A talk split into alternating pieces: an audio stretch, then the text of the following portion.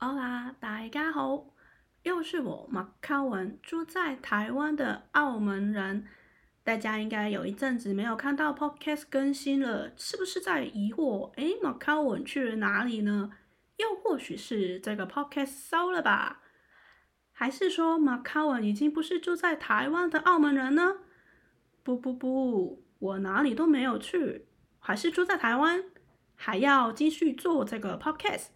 我只是在台湾确诊了 COVID-19 啊，确诊后的身体需要一些时间恢复正常的机能，也需要点时间回到原来的日常啊。大家不用担心，我康复了，现在是一线一线的 Podcast 主持人哦。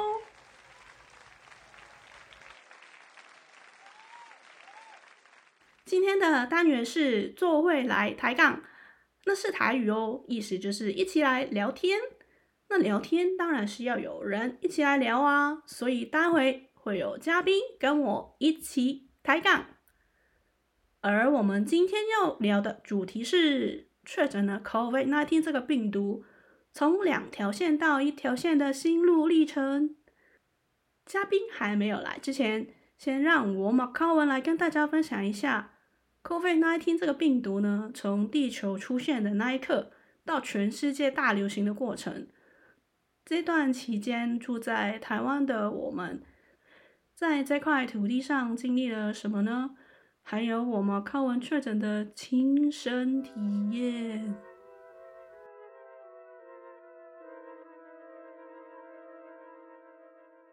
好啦，大家好，我是住在台湾的澳门人。香港叫 Hong Kong，澳门叫 Macau，所以我是马卡文。现在收听的是《澳门人讲台湾好好玩》Podcast 节目。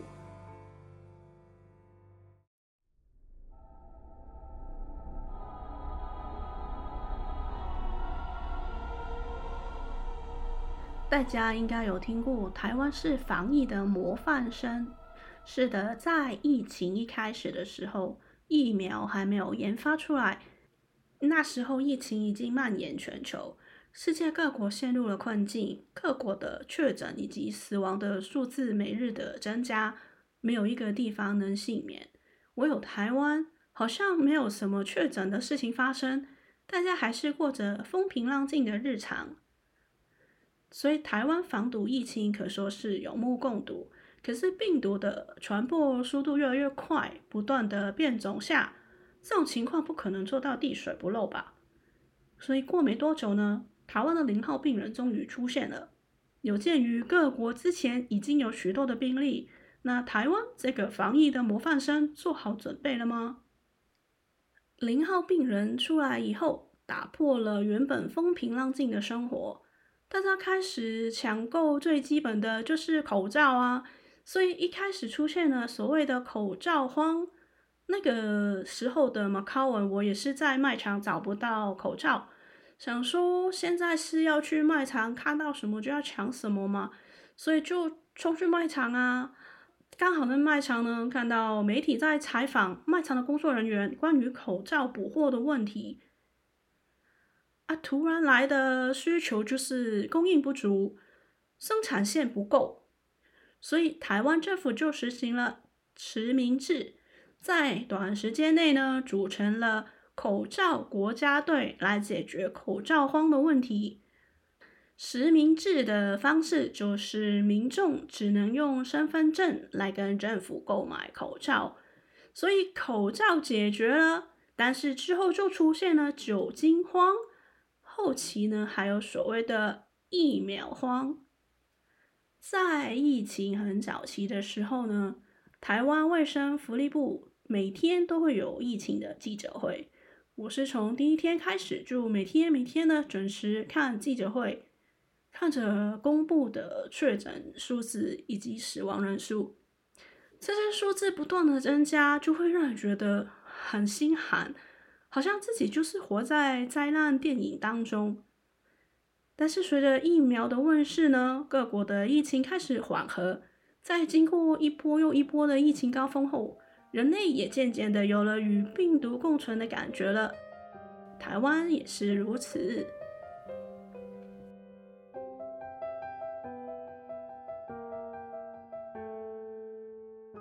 住在台湾的大家虽然经历了那些可怕的时间但大部分有着高度自律性以及良好道德观念的台湾人，大家共体时难。所以，其实疫情的期间，生活在台湾的我还没有确诊以前，日常生活好像没有出现太大的影响，就只是养成了戴口罩、喷酒精、不群聚。打招呼时拱手不握手等等的习惯。那今年呢，Mark 在年初的时候就跟朋友分享本人确诊的消息之后呢，住在澳门的朋友们有好几位就问着，很疑惑哦，是第一次吗？对的，本人的防疫意识呢，以及习惯也是有养得很好哦。那怎么会确诊呢？话说，在农历新年的假期期间，台湾今年有放十天的年假，超厉害的哦。所以嘛，看我当然就是去朋友家玩啊。那那个朋友家，那又突然来了好几位他的朋友，哇，十几二十个人在那边群聚啊。你说放十天年假不群聚一下吗？我想这个是不能避免的事情啦。在我认识的朋友当中，身边已经有十个、九个确诊的情况下，我觉得我自己才是最危险的，所以我心里就觉得豁出去啊，来群聚吧，呵，真开心啊，可可可。那我又怎么知道我确诊的呢？哦，农历新年假期结束之后就要上班了嘛，那第二天上班，我就觉得我感冒，因为。就发冷跟流鼻涕，是没有发烧，快筛过那就是阴性，所以一定就是感冒啊。因为那阵子还有寒流诶，所以我就吃了市售的感冒药，想说是身体放假太久了，不想上班。吃过市售的药，隔天就没有发冷了耶，好厉害呀！再来吃个两颗怎么样？应该很快就没事了吧？到了傍晚的时候，又突然来了一阵寒意，就是在你吃饭的时候觉得，哎，怎么这么冷？就有点发冷，感觉不妙，所以就来快筛一下，结果发现，哎，是两条线吗？当下我非常的平静，而且觉得有点高兴，哎，哇，终于确诊了，之后出去跟别人碰面不用担心啦。就是这样的心态豁出去了，没有体验过，真的无法想象。我现在得病了之后康复了，就觉得其实没有得病比较好，因为身体机能真的明显有差异，差很多。那所以到底确诊后有多么的难过呢？这种难过是听别人形容的时候，只能哦，是哦，保重啊，无法确切的感受到。果然是要自己亲身体验的才懂啊！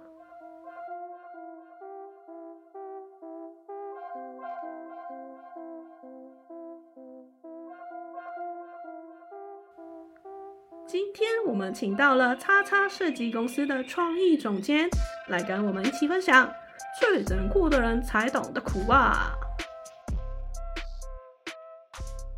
！Hola，总监你好。Hola，你好，我是住在台湾的台湾人。嗯，那总监应该知道，我们今天要聊的主题是确诊了 COVID-19 病毒从两条线到一条线的心路历程。总监也是第一次确诊吗？对，我是第一次确诊，我都以为我是天选之人，不会确诊，但是我还是确诊了。那总监，你的确诊时间是落在农历新年后，跟我们卡文一样是吗？当下确诊看到了就快筛那个两条线的时候，心情如何呢？是像我们卡文的这么轻松吗？当下瞬间是觉得有一点轻松，但是后来发觉我的防疫险在上周才过期，所以就觉得说，怎么会在这时间确诊？果然不是天选之人啊！所以确诊的人是要进行居家隔离。那我知道台湾的确诊有一套通报的流程，可以跟我们简单分享一下吗？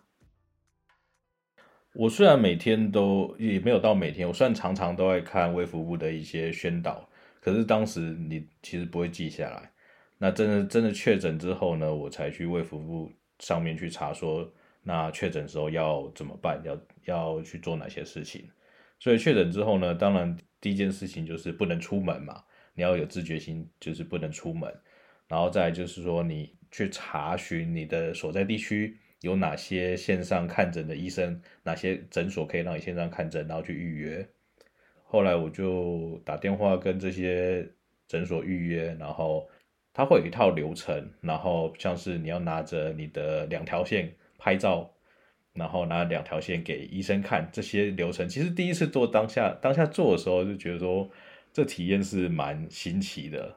尤其是线上看诊这件事情，因为当下其实你的身体还还算 OK，那后来医生就会问你说，你有没有人帮你来拿药？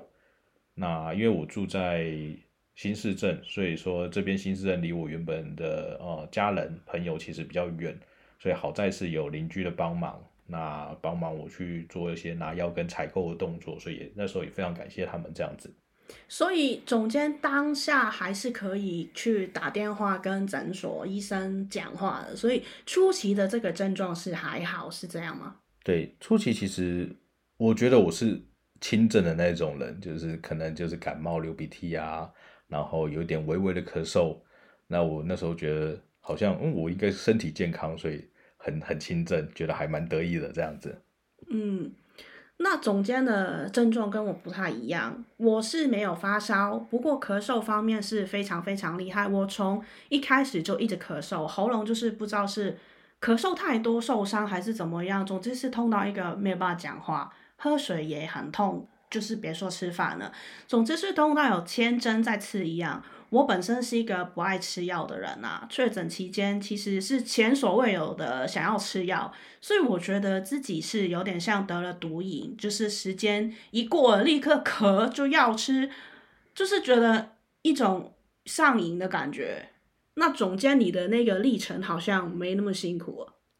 我刚刚回答一开始初期是没有那么辛苦，可是后来进入到中后期的时候呢，它慢慢有一些症状，那包含你刚才讲的。咳嗽的部分也是咳得非常厉害，甚至有时候呃，你会觉得咳到肺要掉出来那种感觉，你也不知道说什么时候会想咳。那可能你侧躺、正躺，或是说你反着睡，都会觉得想要咳嗽。晚上通常都睡不太着。那有时候呢，你也会觉得说呃，可能有些味觉异常的一些反应。所以初期的呃，到中后期的症状，其实慢慢已经趋向严重化。而且你会觉得我真的是得到 COVID-19 的感觉了，所以后期的症状真的是比较辛苦，而且它的时间是你过了居家隔离之后还是延续的一个症状吗？对，我就是所谓医生判定我所谓有那种长新冠，因为后来我再去看医生的时候呢，他就说我把长新冠的症状大概都跑过一轮，那包含后来的呃身体会长疹子啊。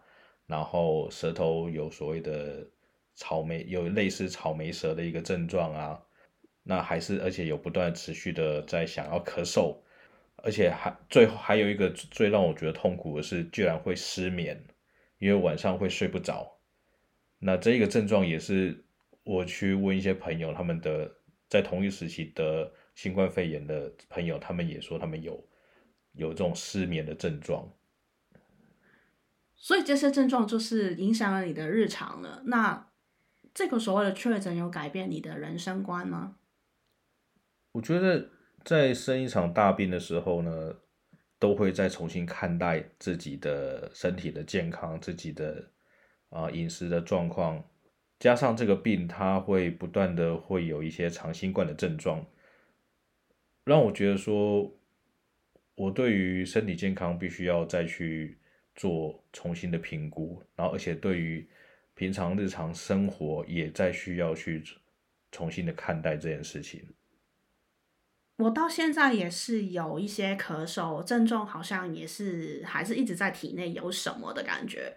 整个确诊的过程里面，让我最惊讶、最害怕的那一刻，就是我发现我自己的嗅觉异常。我觉得嗅觉异常是。因为人生的第一次经验，所以我非常的慌张。我没有去想过得到了 COVID-19 会失去了嗅味觉，所以我去 Google 了一下，发现其实是有呃三成的人是会永久的失去这个嗅味觉，所以我真的觉得非常害怕。那总监，你也是人生的第一次失去嗅味觉吧？对，那时候呢，一开始有自己的轻症，所以觉得自己应该不会怎么样。到后中，刚刚中后期失去嗅味觉之后呢，我也非常担心。像马卡文一样很担心，说是不是会永久失去嗅味觉？因为这一个疾病就是它除了在你身体上面的反应之外，我觉得它让你心里会有更加的很多不安全的因素。这也是我觉得在这个疾病上，你得过这个疾病之后呢，你会重新的去对于你的人生、对你的态度会有一些新的一些看法，觉得说有些事情。你可以控制得了，但有些事情其实你要随着状态去做调整。嗯，所以我也觉得这个确诊的过程其实真的是很漫长。除了当下会爆发的那一种即时的症状之外，后来其实体内还是就算没有病毒一条线呢，可是那个机能已经被影响了。所以我是觉得确诊好像没有之前想的那么轻松。在失去了嗅味觉的时候，让我想到一些电影。那些电影的主角就是失去味觉的厨师，这些电影也不是没有根据，所以我觉得连厨师自己本身都失去了味觉，他的人生应该很沮丧吧。所以当我马卡文不是一个厨师，可是我吃东西闭着眼睛都不知道自己在吃什么，只是为了要去活着营养来吃饭的时候，我真的觉得整个人生真的是好无趣，好沮丧。对我，我觉得吃饭这件事情到最后变成是要维持你身体机能，你人生真的是会失去一个很大的一个乐趣。那时候有一阵大家都在讲说，大家都在互相询问说，哎，你有没有两条线？你有没有两条线？或者说大家都觉得哇，确诊的好像很快确诊就没事了。但其实他这个病他有一点，在各个人的身体表现会有不同的症状，所以。我觉得不要确诊其实是比较好的一件事情。那它对于你的身体其实还是会留下一些隐藏性的伤害。